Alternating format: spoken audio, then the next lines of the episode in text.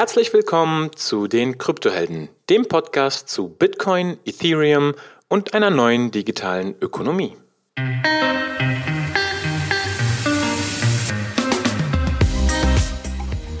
Hallo liebe Kryptohelden und herzlich willkommen zu einer neuen Folge. Heute geht es um das Thema Anonymität und Nachverfolgbarkeit in Krypto oder auch Fungibility.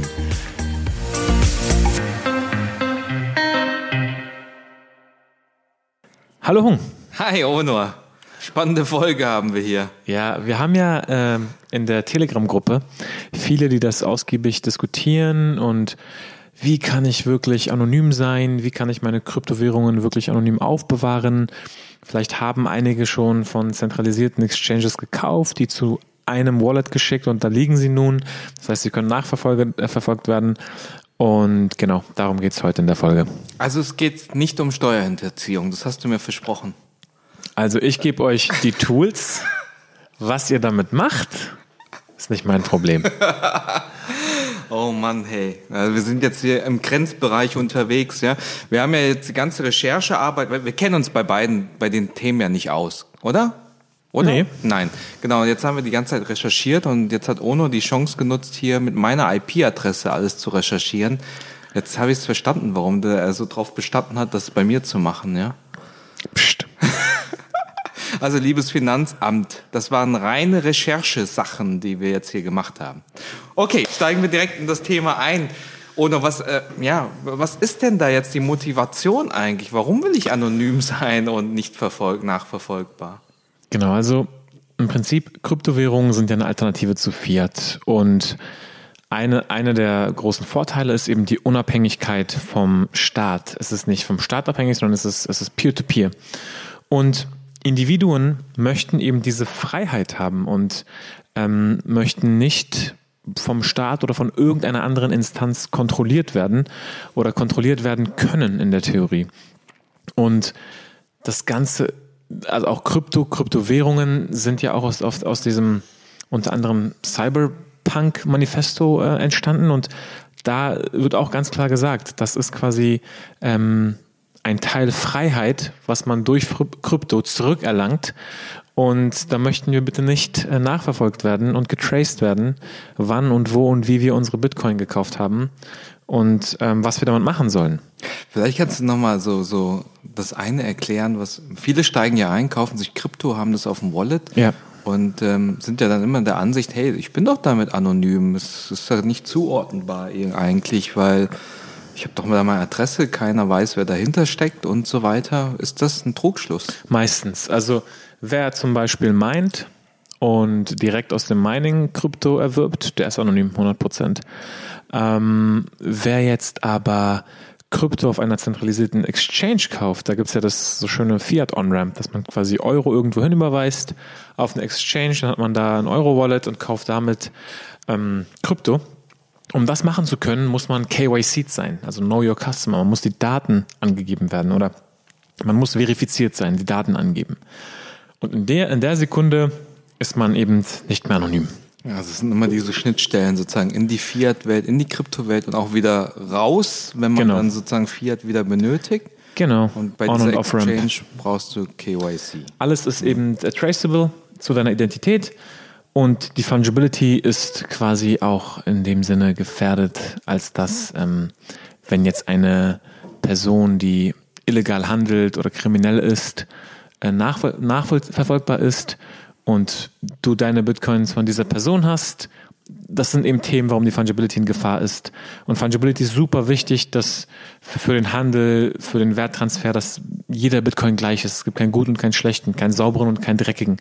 Äh, und deswegen ist das wichtig. Und das, das andere Problem ist, es gibt immer mehr Tools und Analysis, also Analytics-Provider wie Chain, äh, Chain Analysis und äh, einige andere ähm, wie zum Beispiel Wallet Explorer, ScoreChain, Blockskier, Explicit und so weiter, die eben von Exchanges Informationen bekommen, von äh, anderen Vendoren und Bitcoin oder Crypto Payment Providern Informationen bekommen, die on-chain die Wallets analysieren und die de-anonymisieren können. Also die sind in der Lage, bestimmte Transaktionen und Wallet-Adressen zu de-anonymisieren. Und die arbeiten auf jeden Fall auch mit, mit Staaten zusammen und mit Exchanges und zentralisierten Anbietern. Also diese Gefahr ist real und ist jetzt nicht aus einfach so äh, weit hergegriffen. Okay, verstanden. Ja, ja. Das heißt, ja, gerade eigentlich dadurch, dass es transparent, öffentlich und jeder darauf zugreifen kann, hast du hier eigentlich das Problem, wenn du einmal dieses KYC gemacht hast und eigentlich feststeht, ah, das ist zuordbar, du hast sozusagen die und die äh, Transaktionen gemacht, kannst du eigentlich bis in die bis in alle Ewigzeiten nachverfolgen, woher die Bitcoins eigentlich kommen und wie die Transaktionshistorie ist. Ne? Genau. Und das ist dieses Fungibility. Das ist eigentlich das Thema, dass du sagst, naja, es ist ja dann nicht austauschbar. Wenn auf einer Wallet-Adresse, wo du sagst, ah, ich habe es mal zugeordnet, ist der Iran und eigentlich geht es gar nicht. Ja. Und jetzt schicke ich von der Wallet-Adresse zu jemand anders etwas, dann ist auf genau. einmal, sind die Bitcoins jetzt auf einmal anders bewertet. Dann hast du eine, dann hast du quasi wie eine Zweiklassengesellschaft. Eine dreckige Bitcoin, so genau. irgendwie. Okay. Dann hast du First Class Bitcoins, Second Class Bitcoins. Vielleicht hast du ein komplett unnutzbare Bitcoins, weil sie aus einem Hack stammen oder für Drogen genutzt wurden. Und dann hast du ein katastrophales System. Du willst den freien Handel haben. Du willst, dass alle fungible auf, auf gleicher Ebene sind, Peer-to-Peer. -peer. Ähm, das ist auf jeden Fall äh, erstrebenswert. Okay, okay. Kann ich mir vorstellen, so wie bei Bargeld, das ist fungible, aber wenn ich dann irgendwie aus einem Raub irgendwie und die dann irgendwie so kennzeichne, ja. dann nehme ich die nicht mehr an und so. Genau. Okay. Genau. So, was ist denn dann die Lösung? ja, also es gibt ähm, zwei Kategorien im Prinzip. Ähm, wir wollen uns heute so ein bisschen auf Bitcoin fokussieren. Aber bevor wir quasi uns auf Bitcoin fokussieren, könnten wir natürlich sagen, welche Kryptoassets sind denn von Hause aus privat durch bestimmte Privacy-Techniques? Und in dieser Folge werden wir nicht allzu tief in die Privacy-Techniques einsteigen. Das hatten wir schon mal gemacht in einer anderen Folge und können wir nochmal in einer zukünftigen Folge genauer machen. Aber ähm, wir werden auf jeden Fall auf ähm, Tools und auf Wallets eingehen, die das Ganze unterstützen. Um das Thema jetzt einmal abzuschließen, welche Projekte gibt es da? Privacy-fokussierte Projekte. Da gibt es eben zum, zum einen der unangefochtene Champion äh, Monero. Monero ist eben von Hause aus un untraceable durch eben so Sachen wie Ring Signatures, Stealth Addresses, Ring Confidential Transactions. Wie gesagt, gehen wir in dieser Folge nicht drauf ein. Und ähm, vor kurzem eben auch durch, durch ähm, Bulletproofs. Bulletproofs sind eine Art Range Proofs, mit der quasi ähm, also ein Problem bei diesen ganzen Privacy-Features war, okay, du kannst die Wallets private, private machen, aber die, die Amounts nicht, wie viel du hin und her verschickst. Und anhand, anhand der Amounts können äh, Analytics-Anbieter korrelieren, ah, okay, guck mal, wenn du halt 1000 Bitcoin hast und immer ungefähr 900 oder 1000 Bitcoin hin und her schickst, das macht kein anderer so wie du, ne? Und Bulletproofs ermöglichen eben Transaktionen, wo die Amount auch versteckt auch werden kann, aber verifiziert werden kann, dass es sich um die korrekte Amount handelt, sozusagen. Und das sind, das sind eben Range-Proofs das ist quasi äh, in Monero alles drin und Monero ist so gesehen der unangefochtene Privacy Champion. Das Problem bei Monero ist einfach nur, wenn du Monero nicht haben willst, wenn du nicht an die Price Appreciation glaubst, wenn du nicht Monero halten willst, wenn du lieber Bitcoin halten willst, dann bringt das nichts. Denn Bitcoin Monero passiert aktuell immer noch auf einer Exchange. Und da hast du wieder diesen, diese Schnittstelle zur Identity, zur KYC. Ich meine, bei Binance kannst du bis zwei Bitcoin theoretisch musst du kein KYC machen, aber ähm, wie lange das noch gut geht, weiß ich nicht. Aber das ist halt wieder das Problem. Dann haben wir so Sachen wie Grin, äh, skaliert etwas besser. Mimblewimble war in aller Munde, gehen wir wie gesagt heute auch nicht drauf ein. Auch ein interessantes Projekt. Und als drittes möchte ich hier nur noch Zcash nennen. Zcash hat eben diese, diese Private Adresse, äh, Addresses, die mit, die mit Z beginnen. Auf Exchanges beginnen ja alle Adressen mit T. Das sind die Public Addresses, die Transparent Addresses. Und entsprechend kann man eben äh, shielded Transactions machen, also Transaktionen, die komplett ähm, ja, undurchsichtig sind und, und verschlüsselt. Ähm, dadurch, dass es aber hier auch wieder diese Zwei-Klassen-Gesellschaft gibt, schauen natürlich alle auf die Shielded Transactions und sagen, hey, warum machst du denn überhaupt Shielded Transactions? Hast du was zu verbergen? Wohingegen, wenn alle ähm, quasi ähm, äh, undurchsichtig wären, würde man da gar nicht, gar nicht so hinschauen. Mhm. So, wir fokussieren uns aber heute nicht auf Grin, Monero oder Zcash, sondern wir schauen heute auf Bitcoin. Genau. Erstmal Fragen soweit? Ähm, nee, verstanden. Okay. Verstanden. Und jetzt, jetzt genau, das ist äh, eigentlich das, das Spannende. Jetzt gehen wir von aus, wir, wir nutzen jetzt nicht genau diese sag mal, Privacy Coins, die du genannt hast, sondern ich möchte jetzt, ich habe einen Bitcoin-Bestand und möchte das jetzt die Spuren verwischen. Oder das ist jetzt sozusagen das, was du uns jetzt erklärst. Ich möchte keine Spuren verwischen, verwischen Nein. aber ich möchte einfach anonym und, und privat mich bewegen. Ja, hört sich ne? viel besser an. Ja, Ich habe ja nichts zu verbergen. Ja, ja, nee, ist klar. Ähm, so, also, die, eine der einfachsten Sachen, die jeder machen kann, ähm, neue Adressen für jede Transaktion. Generell eigentlich, ne? Als Regel. Also die, die Adressen sind so strukturiert und die Wallets sind so programmiert, dass du für jede Transaktion eine neue Adresse verwenden kannst, machen die wenigsten. Die nutzen alte Adressen, nutzen das wie so ein Konto. Sowohl zum Empfangen als auch zum Senden. Aber im Prinzip ist es Good Practice, ähm, immer neue Adressen zu verwenden. So, wie gesagt, das, wir, wir, wir, wir, wir bleiben jetzt auf der Ebene, warum das jetzt besser ist. Super stark in die Tiefe gehen wir jetzt nicht, dafür reicht, reicht die Zeit nicht. Aber im Prinzip macht es auch Sinn. Also logisch, weißt du, wir haben ja, wir hatten ja das UTXO-Model, wie das funktioniert. Und es ist einfach ähm, besser für Privacy, wenn du jedes Mal eine neue Adresse hast, nicht einfach von einer Adresse die ganze Zeit, das super einfach nach, nachvollzogen werden kann. Ähm, so, und das ist einer, einer, der, einer der Tipps. Dann äh, hört es fast schon auf und ähm, bei Bitcoin. Und dann ähm, gibt es eben ja, zwei prominente ähm, Methoden, auf die wir in dieser Folge eingehen. Das eine ist das sogenannte Coin Mixing oder Coin Tumbling und das andere ist der Coin Join. Fangen wir mal mit dem Coin Mixing an. Also zuerst möchte ich sagen, Coin Mixing oder diese Coin Mixing Services sind hoch riskant. Ähm, ich selber habe das noch nie gemacht und würde das auch nicht tun. Und ähm, es sind relativ hohe Fees. Also man zahlt ein bis drei Prozent Fees bei diesen Anbietern und man sollte das niemals mit größeren Summen machen. Ja, jetzt, jetzt nicht 100 Bitcoin mixen in einer Transaktion oder so. Vielleicht 0,1, 0,01 mal starten, mal gucken, was passiert. Und dann kann man sich da rantasten.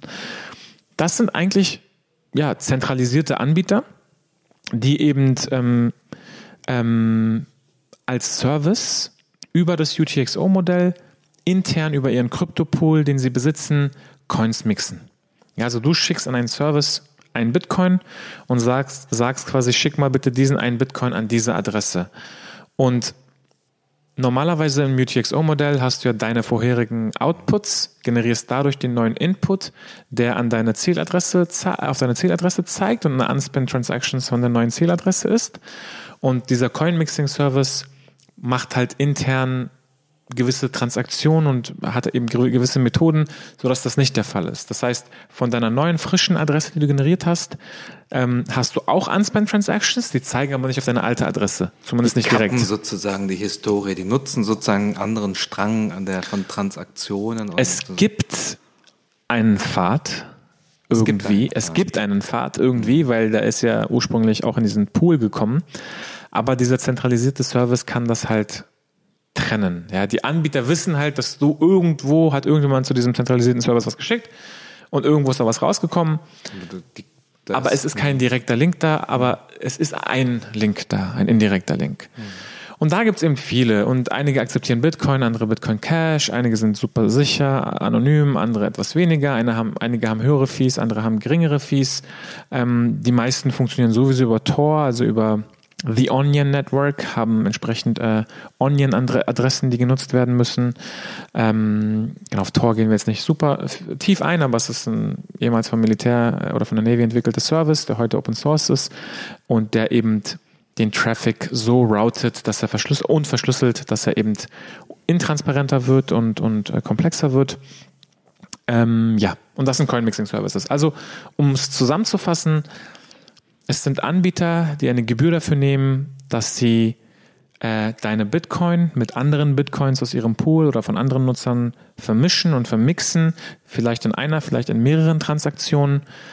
Und dann zu einer neuen Adresse diese eben schicken, vielleicht auch in mehreren Adressen, äh, in mehreren Transaktionen zu der neuen Adresse das schicken. Also es wird eben einfach undurchsichtiger gemacht. undurchsichtiger und du musst aber dem, dem, dem Mixer vertrauen, ne? weil Dem der ist ja Mixer- jetzt sozusagen Angriffspunkt dann auch. Äh, Der kann Der kann, also viele Mixer wurden ja auch vom, von der Regierung geseized. Ne? Ja, das glaube ich. Also in meinem Research hatte ich da einige Webseiten mit deiner IP-Adresse. Danke. Und da stand dann so, ja, seized by äh, Europol, seized by FBI und so weiter. Also die sind, erfinden sich wahrscheinlich immer neu, ist wahrscheinlich so ein Katz- und Maus-Rennen. Ähm, ja, ich empfehle das auf gar keinen Fall, um es nochmal äh, sicherzustellen. Ist aber interessant. Es ist interessant, wie es funktioniert. Mit kleineren Summen könnte man es mal ausprobieren. Und ich sag mal so, im, im Privacy Mix, wenn man jetzt sagt, ich möchte alle diese Methoden zusammen irgendwie machen für zwei Wochen lang, bis ich dann alle in einer neuen Wallet habe, wo ich dann wirklich weiß, Keine das kann. ist super schwierig herauszufinden. Wäre es denkbar. Aber als alleinige Maßnahme, glaube ich, ist das, ähm, also ich weiß gar nicht, ob das ausreichend ist, aber es ist auf jeden Fall eine Möglichkeit. Okay, der Coin-Mixer. Der Coin-Mixer, genau. Ähm, die zweite Variante sind sogenannte äh, Coin-Joins, beziehungsweise heute sagen wir ähm, Shawmian Coin-Joins, weil sie eben aufgrund, äh, ähm, auf diesen Shawm Blind Signature Schemes basieren. Das ist äh, ein fancy Word Wort aus der Kryptographie. Und was hier einfach passiert, ist, dass wieder ähm, also es passieren mehrere Sachen und es hat sich auch weiterentwickelt. Aber ganz grob gibt es ja verschiedene Menschen, die Transaktionen machen und du vermischst deine UTXOs mit den UTXOs anderer. Ku- Kurz noch ein Hinweis, UTXO, Unspent Transaction Outputs, Genau. für die, die das jetzt noch nicht sofort sagen, ah, okay, verstehe ich, da gibt es Ja. eine eigene Folge für. Da haben wir eine eigene Folge. Hört da mal rein. UTXO suchen. Vielleicht Genau. ganz kurz, ähm, es gibt das Account Balance Model und das UTXO Model. Account Balance Modell ist ganz einfach, ist bei Ethereum. Du hast einfach einen globalen State, ein Account, ein Bankkonto, da steht dein Stand. Die, die stehen auch im Full Node. Bei Bitcoin gibt es das nicht. In keinem Full Node steht, wie viel auf deinem Bitcoin, auf deiner Adresse existieren, sondern das wird quasi errechnet, summiert aus den Transaktionen, die auf deine Adresse zeigen. Das sind die Unspent Transactions, die du ausgeben darfst. Das mal als kleiner, äh, als kleiner Intro. Ähm, genau, und die werden vermischt und die werden eben partiell so signiert von den äh, Partizipanten, dass sie eben trotzdem noch funktionieren. Also dass sie gemischt werden können. Die werden signiert, können genutzt werden, ähm, aber die Outputs sind nicht ähm, einsehbar. Die Outputs sind verschlüsselt und Lange Rede, kurzer Sinn, du kannst Transaktionen durchführen, die mit Transaktionen anderer gemi ge äh, gemischt werden durch CoinJoin und keiner sieht den Output außer du. Du kannst, nachdem du quasi von diesem CoinJoin dann ähm, diese die signierte Transaktion zurückerhältst, kannst du dann quasi fortfahren. Also es sind so vier Schritte und das können tatsächlich ähm, diese, diese Statistiken-Analyse-Provider aktuell nicht herausfinden. Da gibt es keine Möglichkeiten, Analysen und Zusammenhänge zu sehen. Genau. Das ist, das ist nicht, das ist heute äh, nicht möglich. Also das Einzige, also wie gesagt, die Adressen. Die Adressen sind nicht möglich. Das Einzige, was möglich ist, ist wieder äh, die Anzahl, die Amounts, Die Amounts, okay. sich anzuschauen. Und da hatten wir vorhin bei Monero gesagt, Bulletproofs ähm, versteck, verstecken auch das.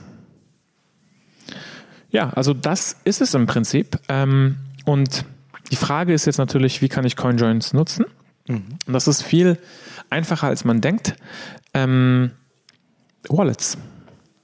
Es gibt Wallets, die das unterstützen. Den, den Charmian äh, CoinJoin für eben dieses Shuffling. Und da können wir zwei empfehlen. Das eine ist das Wasabi Wallet für den Desktop. Und das andere ist das Samurai Wallet eben für, für Mobile. Und ähm, da gibt es auch sehr, sehr interessanten Research vom, vom Samurai Wallet. Ähm, und das Zero-Link Fungibility Framework ist auch auf GitHub, haben wir auch in den Show Notes, wo eben das Ganze nochmal beschrieben wird, wie dieser äh, CoinJoin funktioniert, welche vier Schritte es da gibt, was da überhaupt passiert, um das zu verstehen. Aber letztendlich muss man das gar nicht verstehen, man muss nur verstehen, wie man dieses Wallet, also klar, man sollte es verstehen, um dem zu vertrauen, aber man muss dieses Wallet einfach nur be- bedienen können und nutzen können und dann ähm, funktioniert das alles schon. Also ich kann mir vorstellen, wenn ich diesen Coin-Join machen möchte, dann muss ich nur bestimmte Arten von Wallets nutzen, die das integriert haben. Dann kann, ist das wie so eine Option, die ich anschalten kann, oder wie? Ich glaube, die sind sogar nativ. Also diese Wallets sind extra dafür gemacht. Ich weiß gar nicht, ob man das ausschalten kann. Ja, Okay, Wasabi und Samurai. genau. So, schauen wir mal ein bisschen in die, in die äh, Zukunft. Bitcoin entwickelt sich ja langsam weiter. Wir haben vorhin gesagt, ähm, Range Proofs in, in Form von ähm, Bulletproofs äh, wurden ja bei äh, Monero schon implementiert. Daran wird auch bei Bitcoin gearbeitet. Also das heißt, das sind quasi confidential transactions und das, das ist quasi, um, um die Summe oder um den Inhalt, den Amount zu verstecken. Also es gibt so zwei, es gibt zwei Bausteine. Einmal die Adressen, die können wir mit CoinJoin und CoinMixer schon ganz gut verstecken. Und dann gibt es aber den Inhalt, wie viel wir verschicken, den Amount, zu, genau, den Betrag zu verstecken. Und wir müssen beides verstecken, um eine effektive ähm, Privacy hinzukriegen. Ansonsten kann man eben durch Korre Korrelation und Mustererkennung das auch de-anonymisieren. Ähm, eine weitere Sache, an der, also das, daran wird gearbeitet. Äh, Blockstream finanziert ja viele dieser äh, Forschungsprojekte. Elements, glaube ich, heißt das Projekt. Ähm, da wird daran geforscht. Ein weiteres Projekt, woran geforscht wird, sind ähm, Schnorr-Signatures. Und äh, Schnorr-Signatures sind auch ähm, privacy-fördernd, da sie verschiedene Transaktionen in eine aggregieren. Ja, wie gesagt, also wir müssten zu diesen ganzen ähm, kryptografischen Konzepten nochmal eine separate Folge machen. Bulletproofs, Schnorr-Signatures, Ring-Signatures, äh, Shielded Transactions und so weiter, ähm, können wir auf jeden Fall mal machen. Was ich am spannendsten finde in der Zukunft, sind äh, Atomic Cross-Chain Swaps oder Cross-Atomic Swaps oder Atomic Swaps oder wie auch immer. Denn wir haben ja gesagt, das Hauptproblem ist Fiat On- und Off-Ramp, weil wir auf den Exchanges KYC machen müssen. Die dezentralen Exchanges haben kein, ähm, kein Fiat, natives Fiat. Sie haben vielleicht Stablecoins. Das heißt, entweder ich bekomme mein, mein Gehalt direkt in Stablecoins, aber dann könnte dieser Prozess vielleicht auch nachverfolgt werden, je nachdem, woher die Stablecoins kommen und wohin sie gehen. Aber wenn das nicht möglich ist, dann habe ich ja irgendwo immer diese Eintrittsstelle gehabt. Und von dieser Eintrittsstelle könnte alles nachverfolgt werden. Jetzt haben wir gesagt, Monero ist das Nonplusultra, wenn es um Privacy geht, weil es alles hat. Bulletproofs, Ring Signatures und so weiter. Ähm, das Problem ist aber, wie, wie bekomme ich denn Monero? Über Bitcoin, ja? Entweder ich meine Monero, ja, mit, mit dem Kryptonite-Algorithmus und meiner Hardware, oder ich kaufe Monero. Und um Monero zu kaufen, brauche ich ein anderes Pair. Bitcoin, Ethereum, USDT. Und wenn ich halt Bitcoin kaufe, wenn ich Bitcoin Monero kaufen will, wo, wo mache ich das denn? Wieder auf einer Exchange. Auf der Exchange, das ist das Problem. Jetzt stell dir mal vor, ich könnte einen Atomic Cross-Chain Swap machen von Bitcoin direkt in Monero, könnten mich in Monero für einen halben Tag anonym bewegen, zwei, drei Transaktionen machen, dass alles quasi äh, privat ist und nicht mehr traceable, nicht mehr nachverfolgbar ist und macht dann wieder einen Atomic Cross-Chain Swap zu Bitcoin, zu einer neuen frischen Adresse, ohne eine Exchange. Nutzt sozusagen das wie so ein Layer.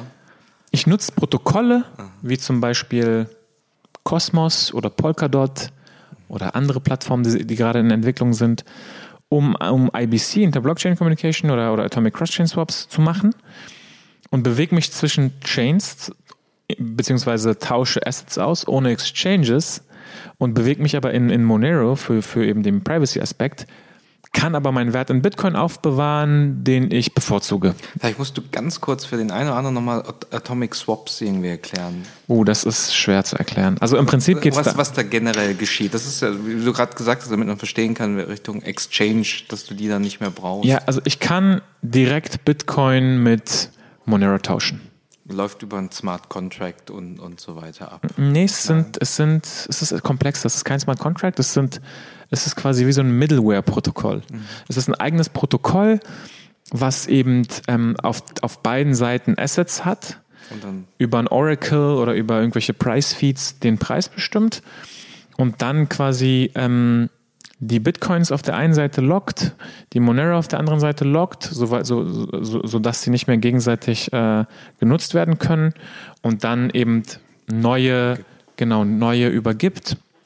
Und das auf eine sichere Art und Weise, dass es mit den Private Keys passt und so weiter. Also von daher, es wie ist, so, so ein Tausch. Oder? ja, es ist ein dezen- dezentrale, dezentrale. Es ist eigentlich die Weiterentwicklung, aus meiner Sicht, es ist die Weiterentwicklung von einer Decentralized Exchange.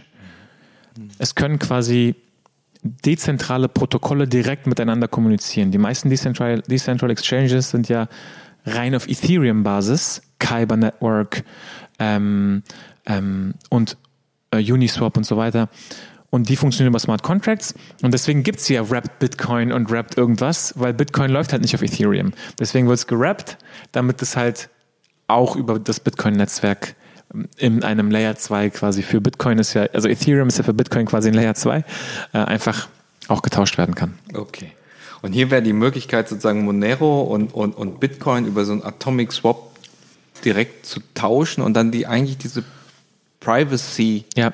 Zu nutzen, die Monero halt bietet. Ja? Genau. Und das ist übrigens kein Investment Advice natürlich, aber sowieso nicht. Das ist ähm, ja also jeder, der Bitcoin anonym haben will, solange Bitcoin das nicht sufficient selber machen kann, muss eben durch ein Protokoll wie Monero gehen. Das ist schon interessant mhm. als privater kleiner Bruder von, von Bitcoin quasi. Also spezialisiert auf das Thema Privacy. Genau. Spannend.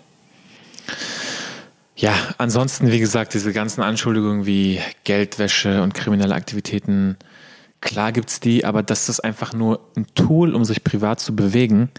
Ähm, wer, das, wer diese Tools zu kriminellen Zwecken nutzt, da sind die Tools nicht dran schuld. Also die, die, die Energie und die Motivation kommt woanders her. Äh, das ist natürlich keine Empfehlung, da irgendwelche kriminellen Aktivitäten durchzuführen. Das ist einfach nur äh, eine Erklärung und wir haben eben recherchiert, wie das funktioniert. Ähm, was ich ganz interessant fand bei diesen Mixern und auch bei diesen Services, dass es sowas gab wie so Random Delays. Du könntest halt äh, randomisiert quasi sagen, hey, die Transaktion soll nicht sofort passieren, sondern vielleicht zwei Stunden später. Also damit du zeitlich das genau, auch koppelst. Ja. Genau. Ähm, verschiedene Output-Adressen angeben, dass du vielleicht nicht das alles an eine Adresse schickst, sondern an fünf und so weiter und so fort. Ansonsten, ähm, also außer jetzt immer neue Adressen zu verwenden, Coin-Mixing vielleicht, Coin-Join, diese Wallets entsprechend. Was man noch empfehlen kann, sind VPNs, also Virtual Private Networks, die auf jeden Fall nicht loggen, logless sind. Ich, ich würde sogar empfehlen, das selber aufzusetzen, wer es kann. Ich habe mein VPN auch selber aufgesetzt auf meinem Server. Und dann sind eben die Pakete, egal wo man ist, verschlüsselt. Man hat eben eine IP-Adresse, die nicht nachvollziehbar ähm, ist. Genau. Ein zweiter Punkt, wo ich persönlich vorsichtiger bin, der aber auch oft genannt wird, ist das Tor-Netzwerk. Viele nutzen auch Tor, um sich anonym zu bewegen. Bei Tor wird eben der Traffic durch verschiedene Server in verschiedenen Ländern geroutet, zusätzlich verschlüsselt.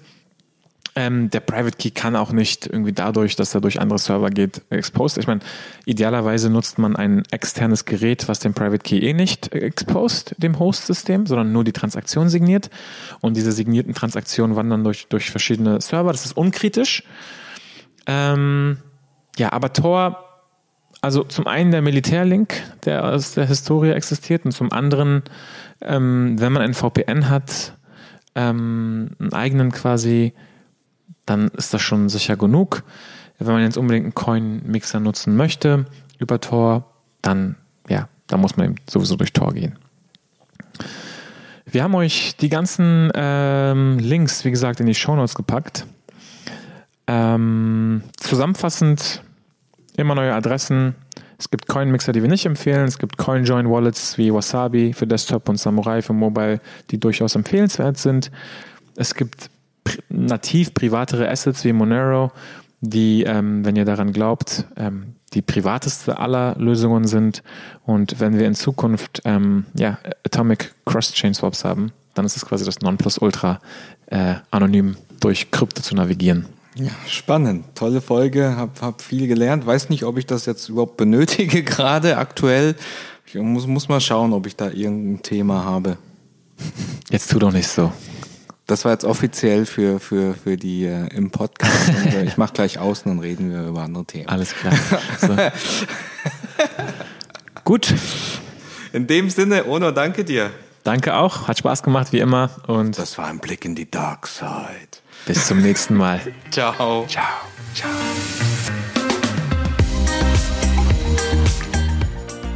Liebe Kryptohelden. Wenn ihr fleißig äh, mitdiskutieren wollt, kommt in unsere Telegram-Gruppe. Und wenn ihr ansonsten Feedback habt zur Folge, kontaktiert uns gerne entweder über Telegram, Twitter oder direkt über unsere Webseite. Wir freuen uns auf jeden Fall auf euer Feedback. Bis zum nächsten Mal. Ciao.